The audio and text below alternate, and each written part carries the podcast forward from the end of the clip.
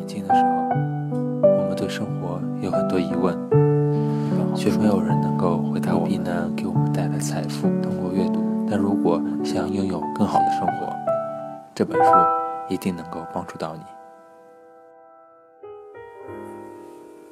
既然决定要轻断食了，那尽量就要自己来下厨，做一点适合轻断食的食物。出去下馆子吃饭，你永远不知道自己吃到的是什么。这里有十三个适合轻断食的烹饪秘诀，供大家参考。首先，第一个是那些低热量和低 GI 值的菜叶类食物，它们的分量可以随心所欲的提高。反正要吃蔬菜吃到过量是没有那么简单的。如果需要能够填饱肚子的食物，那就试试蔬菜吧。像焗烤蔬菜就很美味，但最好的做法是轻微的蒸和煮。可以买一组蒸笼，健康又环保的。将蛋白质类的食物和蔬菜分层的放好来蒸熟，这样吃起来既健康又美味。第二是有些蔬菜在蒸煮之后会更加营养，而有些最好是生吃。蒸和煮可以瓦解某些蔬菜的细胞结构，而且不会破坏维生素，可以让你吸收更多的营养。例如胡萝卜、菠菜、菌菇、芦笋、卷心菜、青椒，而像生菜。只要把它撕成碎片就好了，这样吃起来能够保持最多的营养。第三，断食日应该摄取低脂食物，但不是零脂肪的饮食。一小勺橄榄油是安全的，把它撒在蔬菜上来提味，或者用橄榄油喷雾喷上薄薄的一层油，这样吃起来口感会更好。可以加一点食材，包括坚果，还有一些油脂较多的肉类，像是猪肉。沙拉务必加上一些清爽的油类酱料，以便可以帮助你吸收脂溶性的维生素。也许你不了解，有一些维生素只能溶于油脂，这样才能吸收。第四，柠檬或者柳橙酱汁中的酸性可以让你从蔬菜中吸取更多的铁质，像是菠菜、卷心菜、西洋菜加柳橙就是非常好的组合。还可以撒一些芝麻、葵花籽和去皮的杏仁。以及一些蛋白质，这样可以增加爽脆的口感。第五，最好能使用不粘锅，这样可以最大限度减少高热量的油脂。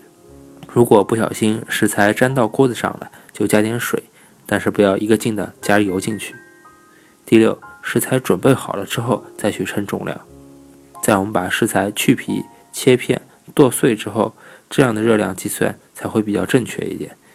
如果你是非常认真的人，你可以买一台料理用的磅秤。第七，乳制品也应该包括在轻断食的菜单里，尽量选择低脂奶酪、低脂牛奶和低脂酸奶。断食日不要喝拿铁咖啡，也拒绝用奶油，这些都是热量的陷阱，你会不知不觉摄入过多的热量。第八，要避免淀粉含量高的白色碳水化合物，这类食物包括面包、马铃薯和面条。选择 GI 值低的碳水化合物，例如蔬菜、大豆、扁豆，还有全麦麦片。另外，早餐吃燕麦粥的饱足感很好，会比玉米片更持久。第九，断食日务必要摄取膳食纤维。如果你要吃苹果和梨子，记得要连皮一起吃。早餐呢，就多吃燕麦，蔬菜的菜叶也是多多益善的。第十，尽量要增添食物的风味。像辣椒末可以让任何咸的菜肴吃起来更加好吃，醋包括意大利葡萄醋可以增加酸度，也可以加一些新鲜的香草，那些几乎都是零热量的，但是可以让一道菜有一些不同的味道。第十一，蛋白质可以延长饱足感，要务必选择低脂的蛋白质，包括坚果、豆类。如果要吃肉的话，烹调之前可以去皮去油，这样可以保证肉类。大多数是蛋白质。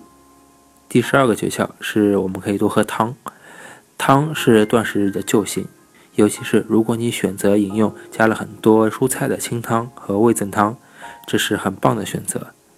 汤给人饱足感，也是清掉冰箱里渐渐枯黄的食材的一个非常好的方法。第十三个诀窍是你要允许甜味代替品，在必要时可以选择一些 GI 值很低的食物充当甜味剂。如龙舌兰糖浆，龙舌兰糖浆也是糖尿病人最喜欢的甜味剂代替品。